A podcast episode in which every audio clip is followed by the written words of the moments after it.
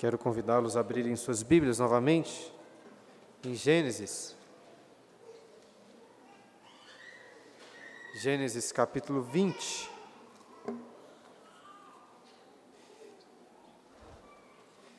Estamos na nossa igreja estudando este livro da Palavra de Deus. E hoje, pela graça do Senhor, continuaremos na sequência deste livro, no capítulo 20. Nós já lemos esse texto durante a liturgia, mas peço aos irmãos que mantenham suas Bíblias abertas para juntos acompanharmos a leitura e meditação deste texto. E antes, vamos mais uma vez orar? Pai Santo, estamos agora com as nossas Bíblias abertas para lermos e meditarmos na Tua palavra. Pedimos, ó Deus, a Tua graça para que possamos não apenas ler este texto, mas meditar nele e sermos pelo Teu Santo Espírito edificados. Este é o nosso desejo, Pai. Este é o anseio dos nossos corações. Em nome de Jesus que pedimos. Amém. Lá em casa, nós temos o costume de recorrermos ao exemplo do Pinóquio. Imagino que todos já devem conhecer a história deste boneco de pau, cujo nariz crescia à medida que ele contava mentiras.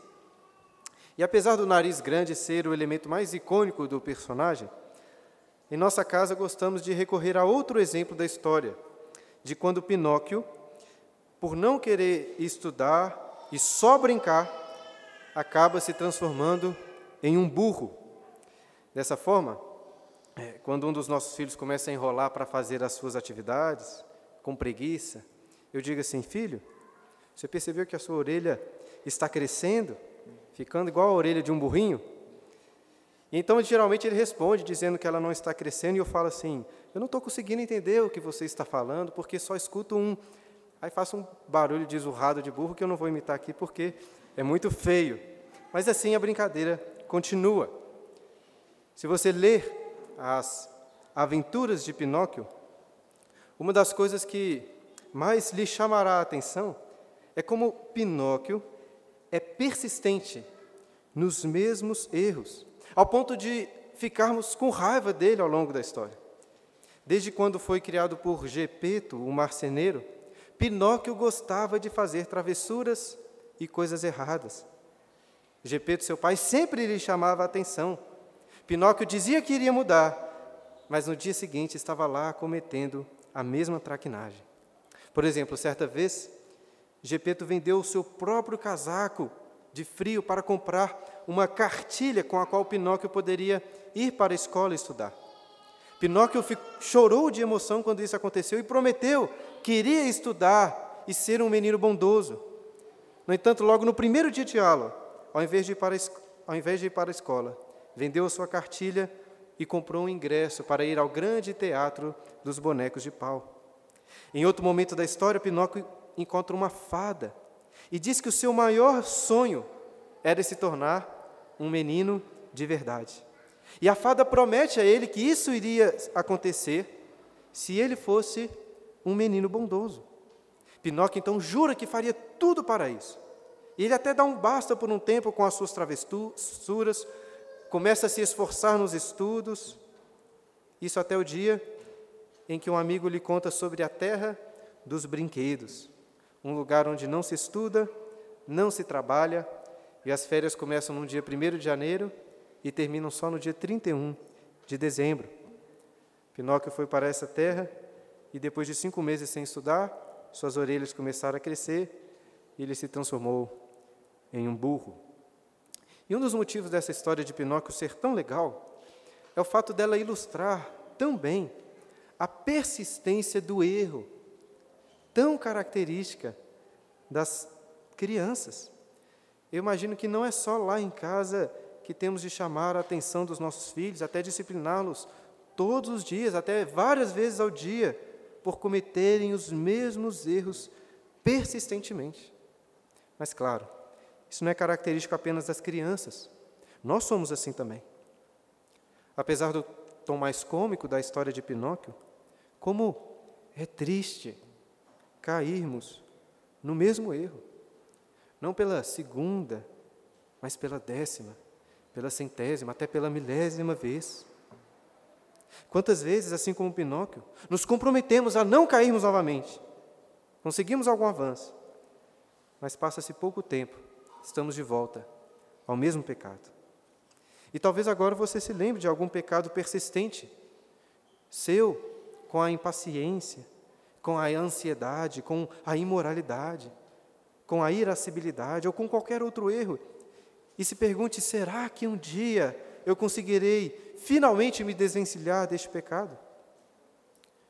Uma das maiores angústias do cristão, talvez a maior, é a de voltar ao mesmo pecado, vez após vez. Em Gênesis capítulo 20, encontramos Abraão voltando a um pecado persistente em sua vida. E de certa forma isso é um alívio para nós, porque Abraão é o nosso pai da fé. E vemos neste capítulo que não estamos tão distantes dele assim. Poderia talvez dizer que ele também é o nosso pai da incredulidade. Ao lermos sobre o pecado persistente de Abraão, que possamos aprender sobre os nossos próprios pecados persistentes mas, acima de tudo, que possamos contemplar a graça de Deus, que é ainda mais persistente. Olha o versículo 1 novamente. Partindo Abraão dali para a terra do Negueb, habitou entre Cádiz e Sur e morou em Gerar, terra dos filisteus. A história deste capítulo começa com uma jornada. Abraão habitava em tendas como um peregrino, contudo, há, há muitos anos, desde o capítulo 13, estava habitando junto aos cavalhais de Manre. E agora, sem sabermos o motivo da mudança, Abraão segue para a terra do Negueb. Primeiro ele habitou em, entre Cádiz e Sur, e depois o texto diz que foi morar em Gerar. Nós não sabemos muito sobre essa região, mas lá em Gênesis 10, 19, vemos que Gerar ficava além dos limites de Canaã. Como o texto diz, essa era a terra dos filisteus. Dessa forma, Moisés está indicando que Abraão foi habitar por algum tempo fora da terra prometida. E essa informação é importante porque, mesmo sem entrar nos detalhes, Moisés está indicando que Abraão estava se afastando das promessas do próprio Deus. Além disso, não há aqui no texto nenhuma indicação de que Abraão buscou a vontade do Senhor. E também devemos lembrar que este livro foi escrito, em primeiro lugar, para aqueles israelitas no deserto. E para eles, todas as bênçãos de Deus estavam associadas a entrar na terra prometida e continuar habitando ali pelos séculos dos séculos. Ou seja, um israelita facilmente perceberia um problema nessa jornada ao ler este texto. E essa percepção continuaria aí, ou seria confirmada com a continuação. Mas antes de avançarmos, eu gostaria de fazer uma rápida reflexão sobre essa mudança de Abraão. Eu já adiantei que ele irá cair novamente em um pecado. E assim eu quero que você consiga perceber uma relação entre os eventos, porque este afastamento da terra prometida e do próprio Deus irá se desdobrar em um grave pecado. Geralmente, os pecados persistentes em nossas vidas acontecem quando nos afastamos de Deus. Deus não nos deu um lugar específico, uma terra prometida, onde de uma forma especial Ele nos abençoa. Contudo, Deus nos deu diversos meios para fortalecer a nossa união, a nossa comunhão com Ele. Pode parecer óbvio, irmãos, mas se deixarmos de ler e meditar nas Escrituras, se deixarmos de orar, de ter comunhão na igreja, de ouvir a pregação, de participar da ceia, iremos nos afastar de Deus e naturalmente cair em graves pecados. No sentido contrário, se você quer abandonar pecados persistentes, você precisa, persistentemente, ouvir a pregação da palavra, participar da ceia, ter comunhão na igreja, orar, ler as Escrituras. Eu sei que é simples de entender isso. Estou falando aqui do, do basicão da luta contra o pecado. Né? Não estou falando nenhuma novidade para vocês, eu imagino. Ainda assim, as coisas mais simples, como ler a Bíblia, orar, muitas vezes são as mais difíceis de serem praticadas querem combater seus pecados persistentes. Então, seja persistente nos meios de graça que Deus nos deu para ter comunhão com Ele. Porque quando Abraão se afastou de Deus, caiu novamente em um grave pecado, como vemos aí no versículo 2. Olhe comigo. Disse Abraão de Sara, sua mulher: Ela é minha irmã. Assim, pois, Abimeleque, rei de Gerar, mandou buscá-la. O versículo não entra em muitos detalhes, mas um leitor atento do livro de Gênesis rapidamente consegue entender o que está acontecendo aqui. Em Gênesis 12, Abraão já tinha feito uma viagem para fora da terra prometida, para o Egito. E chegando lá, ele combinou com Sara que iriam dizer que ela era sua irmã, não a sua esposa. Por quê? Porque Sara era uma mulher belíssima. E Abraão sabia que chegando em terra estrangeira, logo ela chamaria a atenção daqueles homens. Por isso, seu receio era que alguém ficasse tão apaixonado por Sara que decidisse matar Abraão e se casar com ela. E assim, ao dizer que ela era apenas a sua irmã, ninguém precisaria tirar Abraão de cena. Poderiam simplesmente pedir e tomar Sara por mulher. Foi isso que Faraó fez em Gênesis 12. E foi isso que Abimeleque, rei de Gerar, fez agora. Sara já estava velha quando foi para o Egito, mas agora estava ainda mais velha, já com 90 anos. Muito curioso o fato dela permanecer assim tão atraente. Se você ouvir sermões ou ler comentários de Gênesis do capítulo 12, no capítulo anterior, né, de quando Abraão caiu lá no Egito, encontrará várias pessoas tentando amenizar essa estratégia de Abraão, dizendo que na realidade ele tinha um plano até que razoável, só que deu errado. Como irmão, ele seria responsável por dar a mão de Sara em casamento, e assim ele poderia enrolar por um tempo o homem que quisesse se casar com ela, até o dia que saísse da terra sem ter que entregar a sua irmã, que no caso era sua esposa. Só que este plano teria dado errado. No entanto, quando chegamos agora no capítulo 12, percebemos que esse tipo de interpretação tão comum, pelo menos para mim, não faz sentido algum. Agora, em geral, é óbvio que Abraão sabia do risco de Sara ser entregue como esposa para outro homem. E ainda assim, Abraão decide assumir o risco. Ao invés de confiar em Deus como seu escudo, Abraão estava decidido a usar a sua bela esposa como escudo para proteger a sua própria vida. Que coisa terrível! E se já foi terrível no Egito, agora em Gerar é ainda pior. E antes Antes, poderíamos até dar um, um desconto para Abraão, vamos dizer assim, da mesma forma que damos um desconto para uma pessoa que é recém-convertida e comete algum grave pecado. Porque quando Abraão foi para o Egito, no capítulo 12, tinha pouco tempo que Deus o havia chamado. Ainda era mais difícil para Abraão confiar plenamente no cuidado do Senhor. Agora, porém, as coisas são muito diferentes.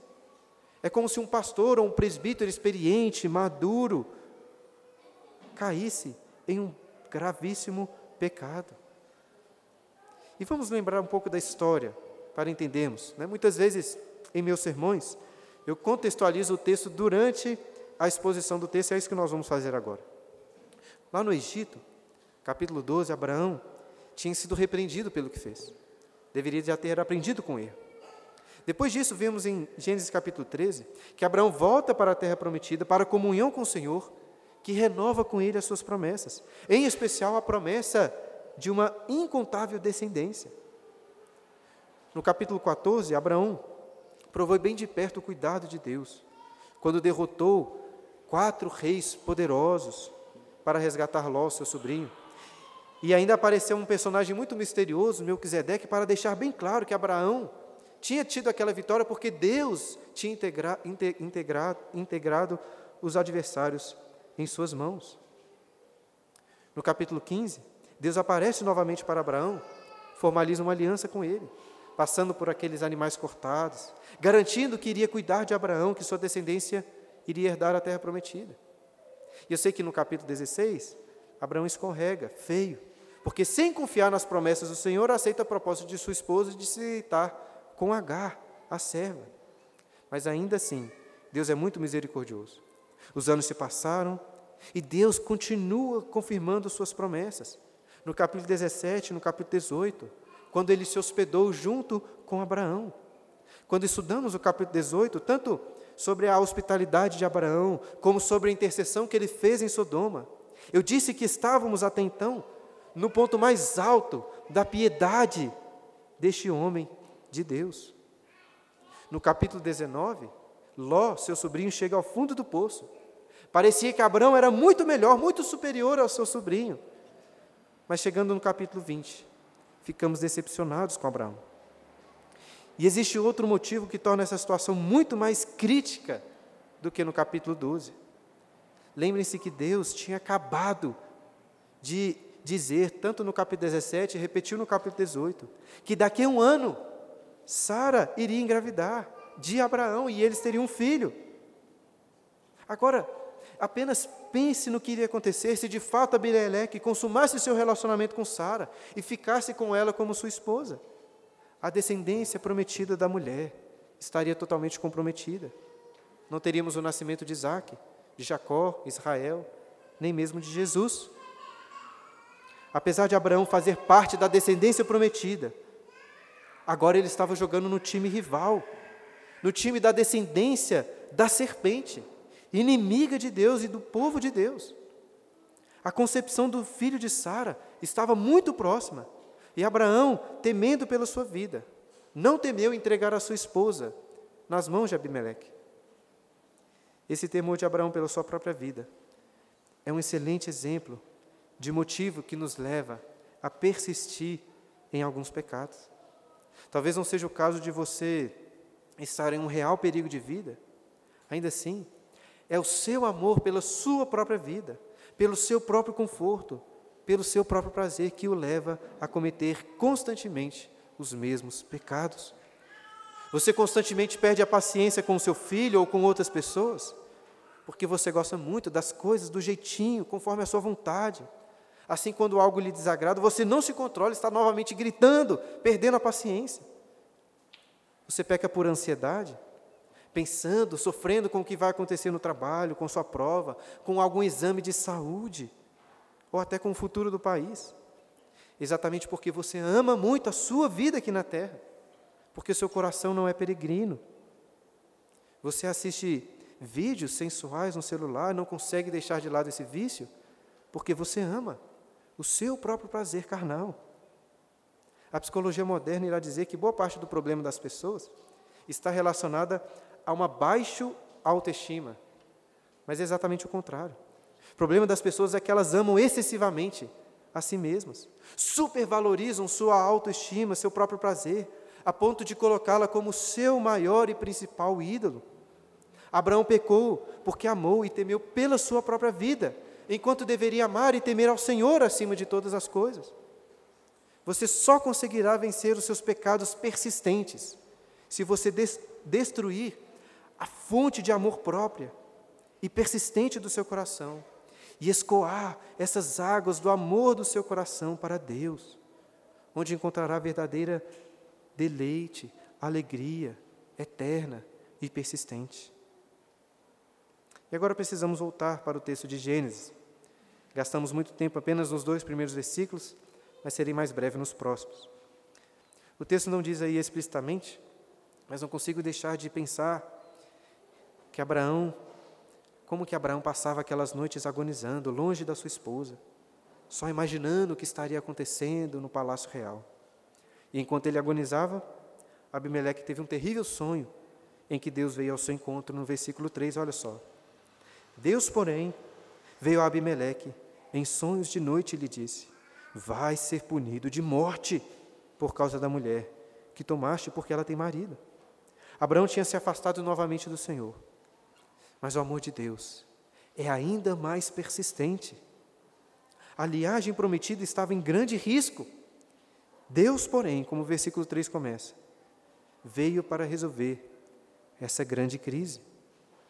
Queridos, Deus fez um compromisso de cuidar de Abraão, de preservar a sua descendência. E nada, nem mesmo o próprio Abraão, poderia impedir que essa promessa se cumprisse.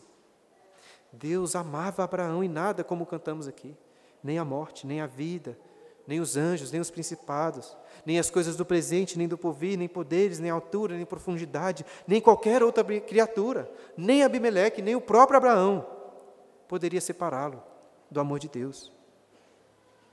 Então o texto diz que em sonhos Deus foi até Abimeleque e disse: Você tomou uma mulher que já tem marido, você irá morrer. Certamente não é o sonho que você gostaria de ter. Qual foi a reação de Abimeleque? Versículos 4 e 5. Ora, Abimeleque ainda não havia possuído, por isso disse: Senhor, matarás até uma nação inocente? Não foi ele mesmo que me disse: É minha irmã? E ela também me disse: Ele é meu irmão. Com sinceridade de coração e na minha inocência, foi que eu fiz isso. Diferente do relato lá em Gênesis capítulo 12, com Faraó, agora pelo menos fica claro que Abimeleque ainda não tinha cometido ou tido um relacionamento sexual com Sara. Dessa forma, Abimeleque alega inocência perante Deus. Primeiro, ele deve ter dito isso, que não chegou a se deitar com ela. Mas, além disso, Abimeleque explica que não tinha como saber que Sara já tinha marido, porque Abraão disse que ela era sua irmã. E mais, o texto diz que a própria Sara havia confirmado essa história. Assim ele conclui dizendo: com sinceridade de coração, na minha inocência, literalmente ele diz, de mãos limpas, foi o que eu, foi que eu fiz isso. E para mim o que chama mais atenção é o início da resposta de Abimeleque, quando ele diz aí no versículo 4: Senhor, matarás até uma nação inocente? Para você que está acompanhando os capítulos de Gênesis, essa pergunta o faz lembrar de alguma coisa? Eu acho que Moisés, propositadamente, quer que lembremos de um questionamento muito semelhante feito pelo próprio Abraão, dois capítulos atrás, quando disse ao Senhor lá em Gênesis 18, 23: Destruirás o justo com o ímpio? Longe de ti o fazeres tal coisa, matares o justo com o ímpio, como se o justo fosse igual ao ímpio. Não fará justiça o juiz de toda a terra? Neste capítulo, no capítulo 18, Abraão demonstrou grande intimidade com Deus, também um excelente senso de justiça.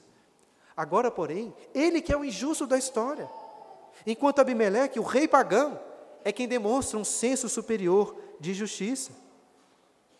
E essa comparação que estou fazendo é importante para compreendermos como que nessa história, Abraão é o ímpio, ele que é o inimigo da descendência prometida. E o diálogo, de Deus com Abimeleque em sonhos continua aí nos versículos seguintes, olha o versículo 6. Respondeu-lhe Deus em sonho: Bem sei que com sinceridade de coração fizeste isso, daí o ter impedido eu de pecares contra mim, e não te permiti que a tocastes. Deus reconhece então a sinceridade de Abimeleque, pois de fato ele não sabia que Sara já tinha marido. E a forma como Deus fala, daí o ter impedido, parece para mim indicar que Abimeleque já tinha alguma noção de um impedimento nesse sentido. Eu acho que Abimeleque estava com algum impedimento natural, alguma doença, ou talvez uma própria impotência sexual. E Deus estava dizendo que foi Ele, o próprio Deus, quem causou esse impedimento para o próprio bem de Abimeleque. Vale ressaltar que no versículo 17, em seguida, lemos que Abimeleque já tinha uma esposa. Portanto, ele não era de todo inocente ao tomar outra mulher para si. Mas nesse ponto aqui levantado por Deus, de Abimeleque ter tomado uma mulher que já era casada, Abimeleque de fato parecia inocente. E um detalhe muito importante que você precisa perceber nesse texto é contra quem Deus impediu Abimeleque de pecar. Olha aí, o pecado dele não seria contra Abraão, não seria contra Sara. O que, que Deus diz? Daí o ter impedido eu de pecares contra quem? Contra mim. Eu sei que o texto está falando não do pecado persistente de Abraão, do qual estamos tratando, mas ainda assim, ele nos revela algo essencial para a nossa luta pessoal contra os pecados, contra os nossos pecados. Eu e você precisamos verdadeiramente compreender que todos os nossos pecados são contra Deus. O rei Davi, após ter adulterado com Batseba, matado Urias, orou ao Senhor lá no Salmo 51 dizendo: Pequei contra ti e contra ti somente. Fiz o que é mal perante os teus olhos. É fato que podemos pecar contra o próximo. Contudo, não há em nenhuma pessoa qualquer dignidade que pertence a ela propriamente, para que ela possa se sentir por si mesma ofendida pelo, seu, pelo pecado que foi cometido. Porque a dignidade de qualquer ser humano está apenas no fato dele ter sido criado por Deus, a imagem de Deus. E é por isso que é tão grave pecar contra o próximo, porque essencialmente é um pecado contra Deus. Se você, pela graça de Cristo, conseguir absorver essa realidade na sua vida, de que todos os pecados são contra Deus. E que o castigo é Ele quem nos dá, o castigo do pecado é a morte. Acredito que você conseguirá vencer a sua luta contra o pecado. Para, para viver, é necessário que você deixe o seu pecado. Assim como Deus disse para Abimeleque fazer, olha o versículo 7. Agora, pois, restitui a mulher a seu marido, pois ele é profeta e intercederá por ti, e viverás. Se, porém, não la restituíres, sabe que certamente morrerás, tu e tudo o que é teu.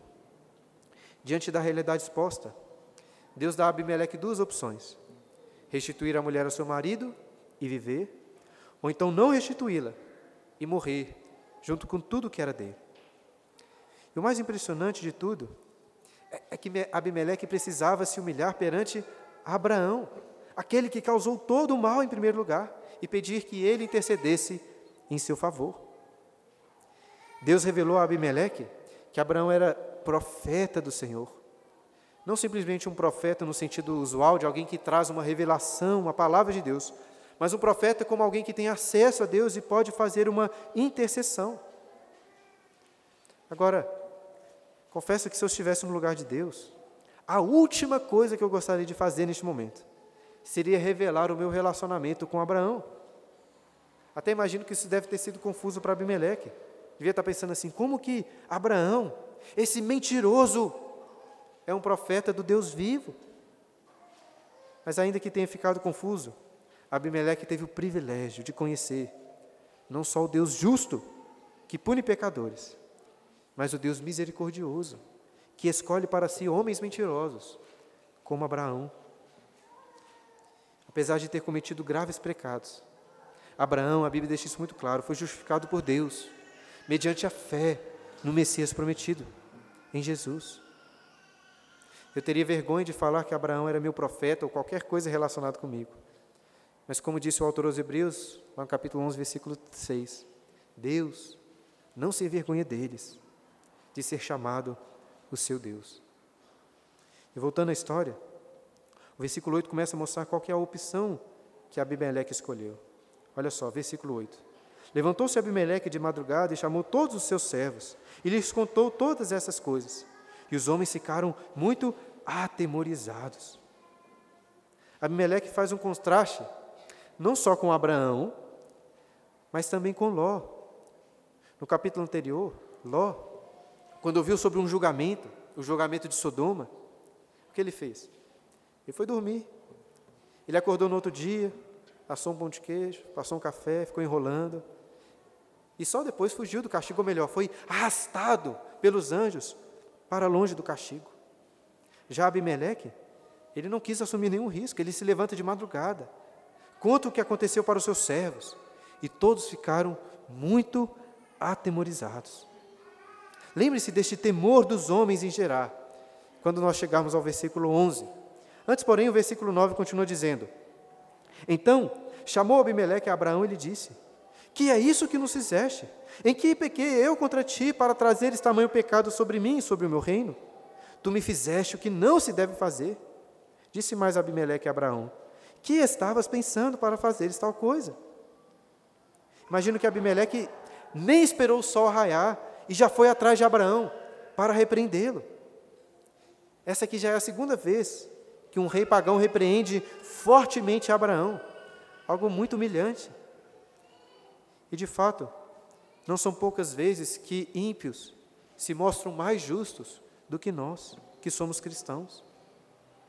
Perceba aí que Abimeleque faz três questionamentos para Abraão. Primeiro, ele aponta para a gravidade óbvia do erro, dizendo: que é isso que nos fizeste? Depois, ele, ele considera que nunca tinha feito mal algum a Abraão, para que ele cometesse pecado tão grande contra ele contra todo o reino. E por fim, ele pergunta: o que você estava pensando? Estava na sua cabeça. Foram essas três perguntas, e na sequência temos três respostas de Abraão. Olha o versículo 11. Respondeu Abraão: Eu dizia consigo mesmo certamente não há temor de Deus neste lugar, e eles me matarão por causa de minha mulher. As três respostas de Abraão são tentativas frustradas de tentar se justificar. Ainda assim, cada uma dessas respostas pode nos ajudar muito na nossa própria luta contra o pecado, mostrando-nos geralmente onde que nós falhamos. E nessa primeira resposta, no versículo 11, Abraão teve a cara de pau de dizer que os moradores de, de, de dizer o que ele pensava sobre os moradores de Gerar. Olha só, ele dizia consigo mesmo: certamente não há temor de Deus neste lugar. Vocês se lembram do, quando, do quanto que Abimeleque e os seus homens ficaram atemorizados? A ironia aqui é que nessa história, Abimeleque demonstrou muito ou maior temor a Deus do que o próprio Abraão. Dessa forma, perceba que Abraão cometeu um grave pecado, porque ele temeu mais aos homens do que a Deus. E devemos nos lembrar que o povo de Israel, para quem Moisés escreve este livro em primeiro lugar, constantemente caía exatamente neste pecado.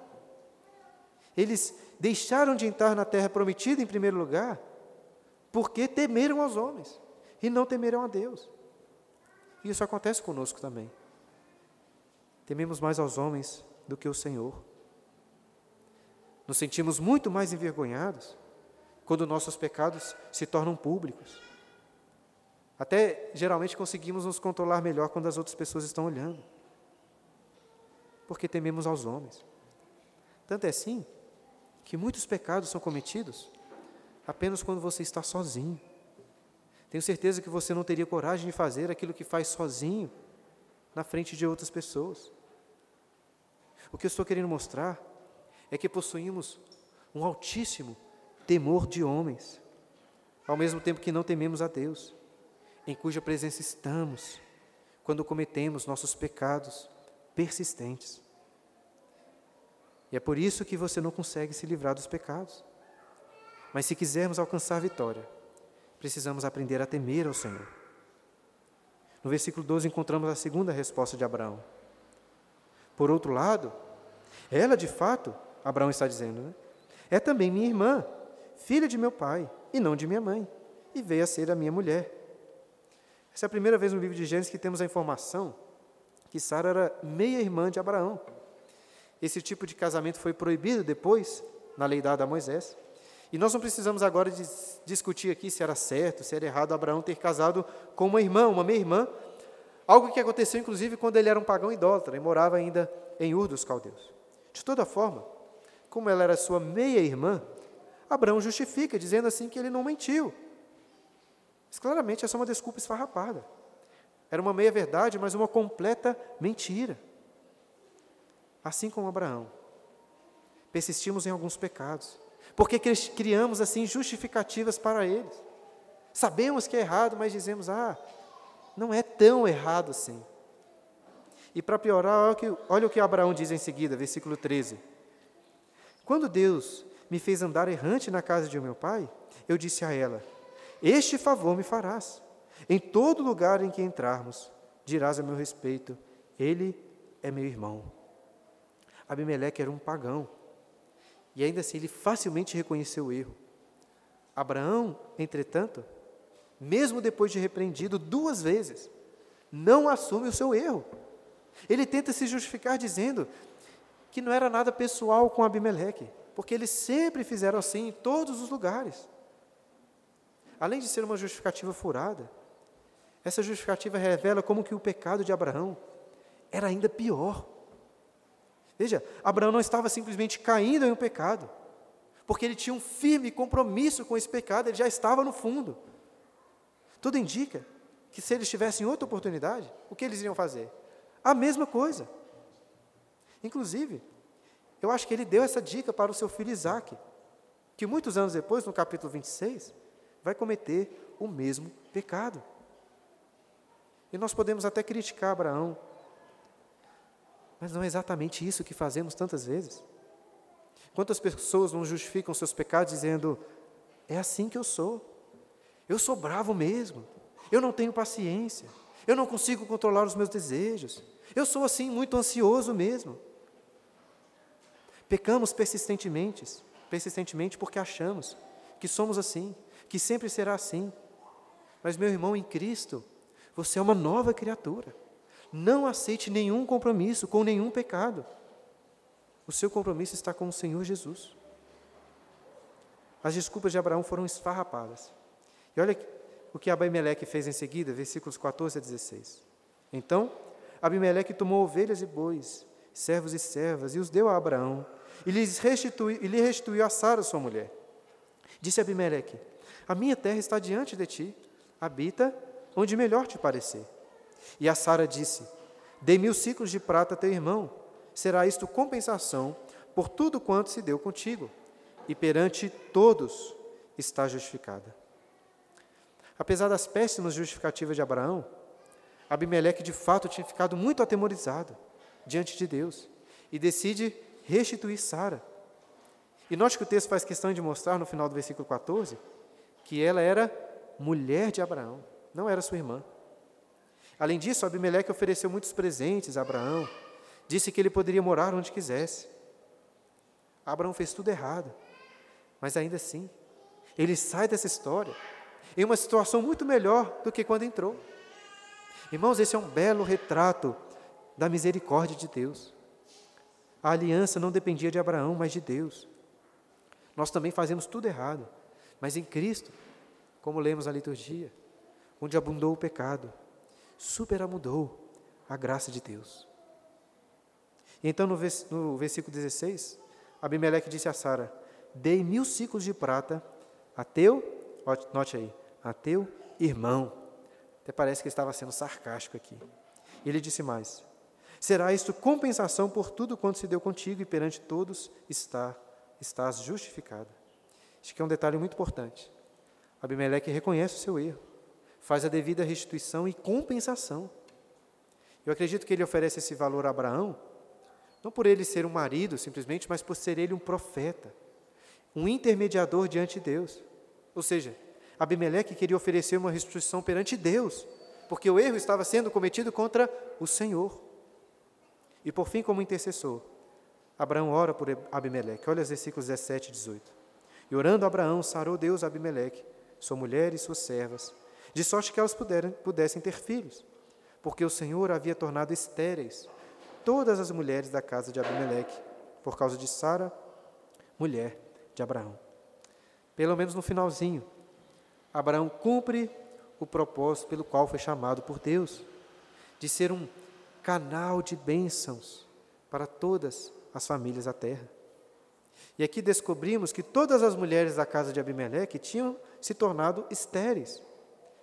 Eu não sei exatamente como isso sucedeu, mas agora, através da intercessão de Abraão, Deus sarou Abimeleque e abriu novamente o ventre de todas as mulheres de sua casa. Irmãos, este é ou não é um maravilhoso contexto para o capítulo seguinte, quando Deus vai abrir o ventre de quem? Abrir o ventre de Sara. E ela conceberá e dará à luz o filho da promessa.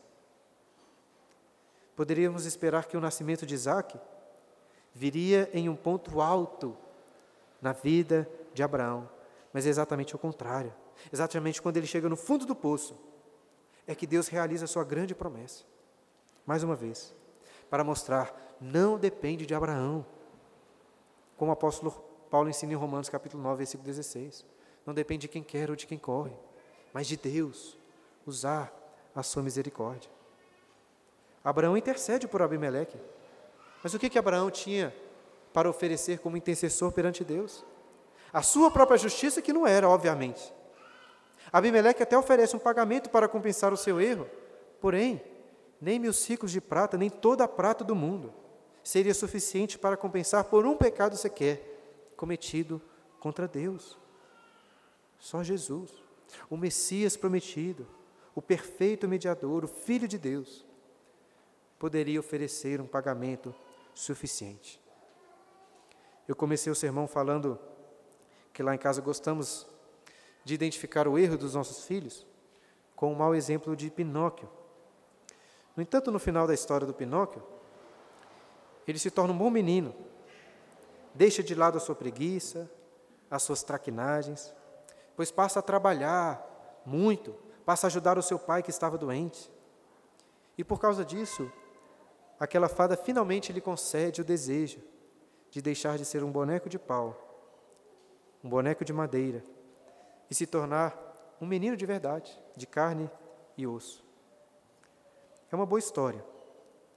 Mas precisamos evitar o erro de ensinar aos nossos filhos que, se eles forem bons meninos, receberão a recompensa de Deus.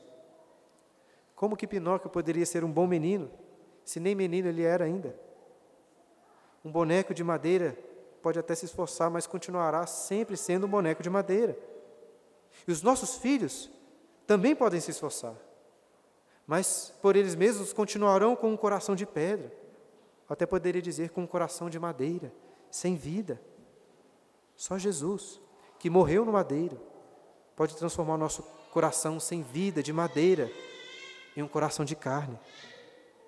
É importante sim que nossos filhos se esforcem por serem bons garotos, boas garotas. Mas mais importante é que eles e nós também, todos nós, ao lermos a história de Abraão, compreendamos que a única esperança para os nossos pecados tão persistentes é que a graça de Deus em Jesus é ainda mais persistente. Portanto, se agarre nas promessas de Cristo, pois como ele diz, pois como o autor dos Hebreus diz, no texto que lemos durante a liturgia. Jesus se compadece das nossas fraquezas. Ele foi tentado em todas as coisas à nossa semelhança, mas sem pecado. Ele não cometeu nenhum pecado, nem pela primeira, nem pela segunda, nem por nenhuma vez. E assim como o justo sacerdote, através dele, podemos nos achegar ao trono da graça e receber socorro para vencermos os nossos pecados persistentes. Que Deus nos abençoe, irmãos, em Cristo Jesus.